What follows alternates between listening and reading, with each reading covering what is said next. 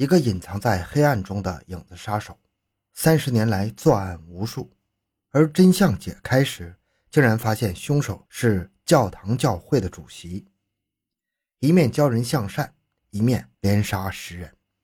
欢迎收听由小东播讲的制造灭门惨案，连续杀害十人的杀手被判坐牢一百七十五年。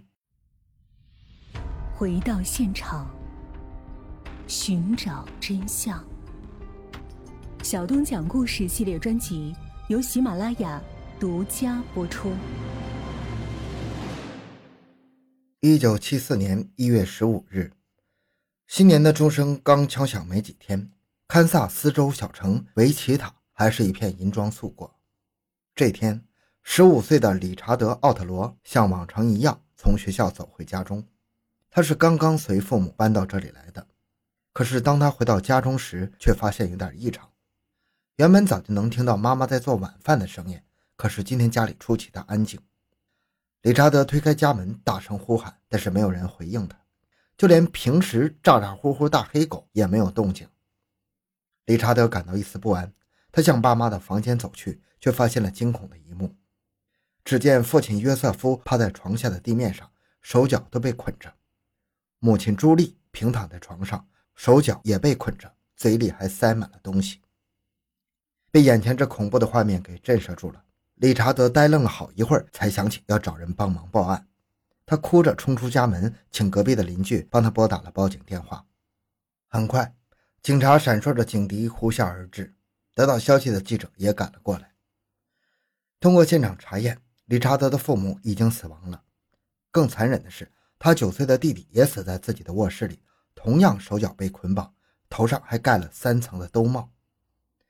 地下室里，十一岁的妹妹被吊死，嘴里塞着她的内裤，上身只穿了一件 T 恤，下身赤裸，死状凄惨。警方发现，被害人都是被从百叶窗上剪下来的绳子给勒死的，可死者家中并没有这样的百叶窗啊，说明凶手是带着绳子有备而来的。凶手还将电话线给割断了，并将那条大黑狗关在了房屋的后面。法医判断，死亡时间是早上八点到九点，那个时候正是约瑟夫送理查德上学的时间。应该是他走后，凶手就潜入了屋内，将屋内的朱莉和两个年幼的孩子给杀害后藏了起来。等到约瑟夫回来后，又将他给杀害了。而查理和两个孩子因为上学躲过了一劫。现场没有发现凶手破门或者打斗的痕迹，警方判断应该是凶手携带了枪支，威胁受害者不得反抗。在待了一个小时后，凶手开走了约瑟夫家中的一辆车。有邻居看到一个深色皮肤的男性离开。这起凶杀案在残忍之余，也让警方感到很费解。被害人家中只丢失了一块手表，其他再没有财物丢失，似乎并不是入室抢劫杀人呢。可上面也说过，被害人一家是刚刚搬过来的，不要说仇人，就连熟人都没有，怎么会有人要杀害这一家人呢？还有奇怪的一点，被害人约瑟夫并不是普通的老百姓，他是从波多黎各移民过来的，通过参军获得了国籍。此前他是空军的讲师和机械师，身体强健，一身结实的肌肉足以媲美拳击运动员，和同事邻里的关系也很融洽。而且这一家人还有一个共同的特点，就是平时都在学习柔道，格斗能力要远超过普通人。凶手是如何能将这一家人给轻而易举的杀害的呢？现场没有找到更多的证据，警方就将注意力集中在凶手留下的体液上。那个年代，DNA 技术还没有广泛应用于刑事鉴定上，所以并不能直接有效的找出凶手是谁。经过检测发现，凶手的精子不显示血型。这在医学上叫做非分泌者，这类人群占到总人口的百分之二十左右。通过人群调查，又将范围缩小到百分之十。可即便是这样，在维奇塔符合条件的也超过一万五千人，所以侦破工作是很艰难的。警方结合目击证人提供的线索，复原了凶手的画像，进一步缩小了侦查目标。最终有三名男性承认自己是凶手。而就在警方认为案件即将告破时，意外发生了，并让更大的恐怖笼罩了维奇塔。案发九个月后，维奇塔《英报》记者唐格林接到一个神秘电话，对方告诉他自己其实才是真正的凶手，被抓的那三个人不过是替罪羊，他们根本什么都不知道，案件是我一个人干的，并提示唐格林去图书馆找一本机械工程教学的书。唐格林立即就赶到了图书馆，并找到了那本书，书里夹着一封信，信中透露了很多关于凶杀案的细节，比如约瑟夫的死法、方位，甚至还说出了约瑟夫的眼镜放在卧室的西南角等。这一切都符合凶案现场的情况，但是警方和记者从未向外界披露过。毫无疑问，这个神秘人就是凶手。唐格林没有轻易地将这封信的内容公之于众，而是交给了警方处理。此时案件已经移交给了 FBI。就在十一个月后，维吉塔英报的死对头《太阳报》记者凯西也收到了这封信的复印件。凯西将这封信的部分内容刊登在了1974年12月的报纸上，大概意思是：写这封信是让你们能快点抓我，不要浪费纳税人的时间。关于这件事，我虽然感到抱歉，但也并不是我的本意，是有魔鬼侵入了我的大脑。我无法控制自己的行为，毕竟魔鬼已经选好了下一个目标，但是我不知道是谁。祝你们好运。信的结尾还附言道：“我不会改变我的作风，我会继续捆绑他们，折磨他们，杀死他们。”署名 BTK。此后，这个神秘凶手就被叫做 BTK。警方从信件的内容判断，此人有一定的文化素养，很有可能是在公司上班的白领。但是也仅仅只能做出这么多的判断。时间到了一九七七年三月十七日，二十四岁的单亲妈妈莎莉带着她的三个孩子生活在维吉塔。这天上午十一点四十五分，凶手出现了。他将孩子们关在了洗手间，然后慢慢的掐死了莎莉。正在这时，家里的电话响了。凶手受到惊吓后仓皇逃离，三个孩子才得以幸免。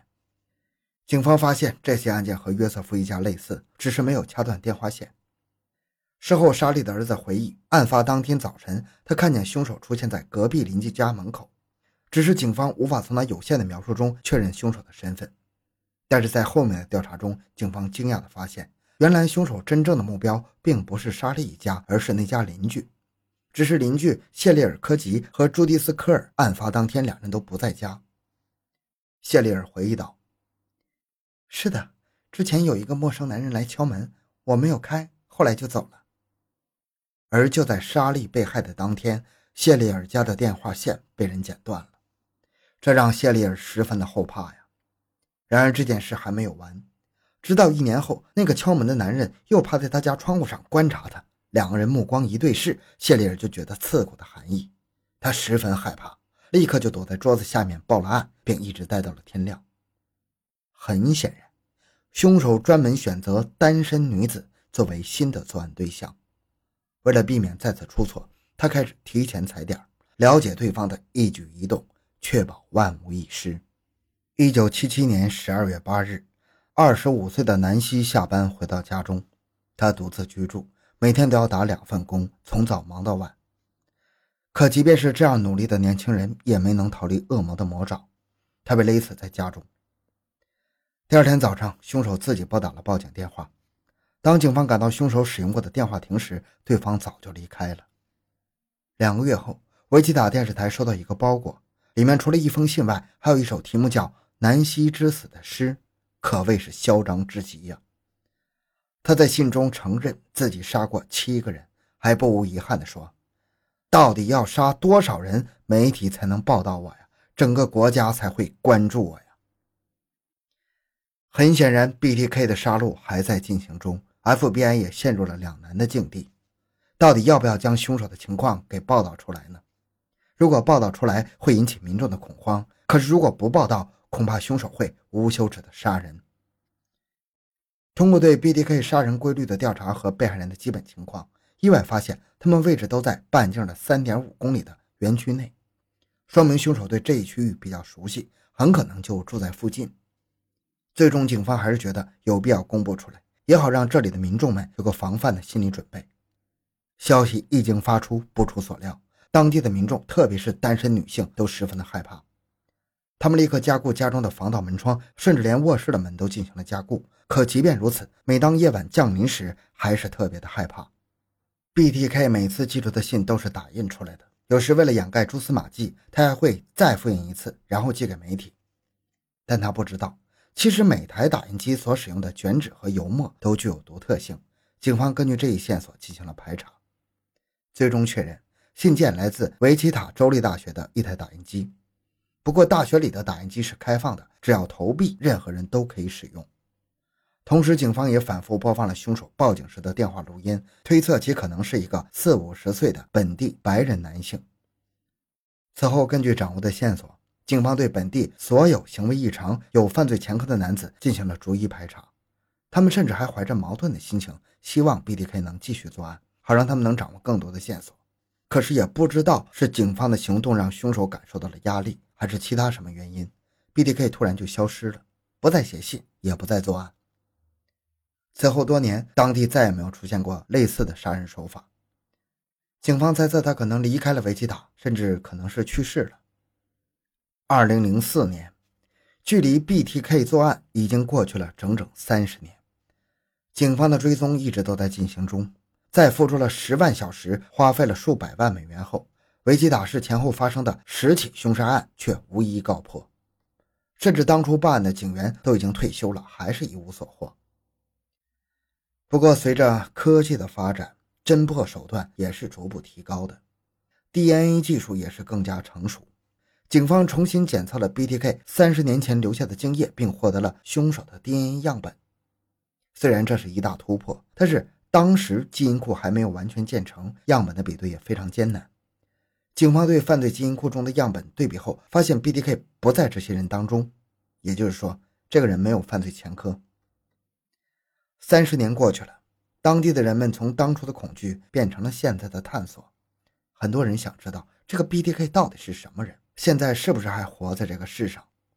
在他作案三十周年的那天，一位对此案很感兴趣的律师罗伯特写了一本书，专门介绍 BTK，说他已经放下屠刀，改邪归正了，并猜测其应该是住在某个地方安度晚年。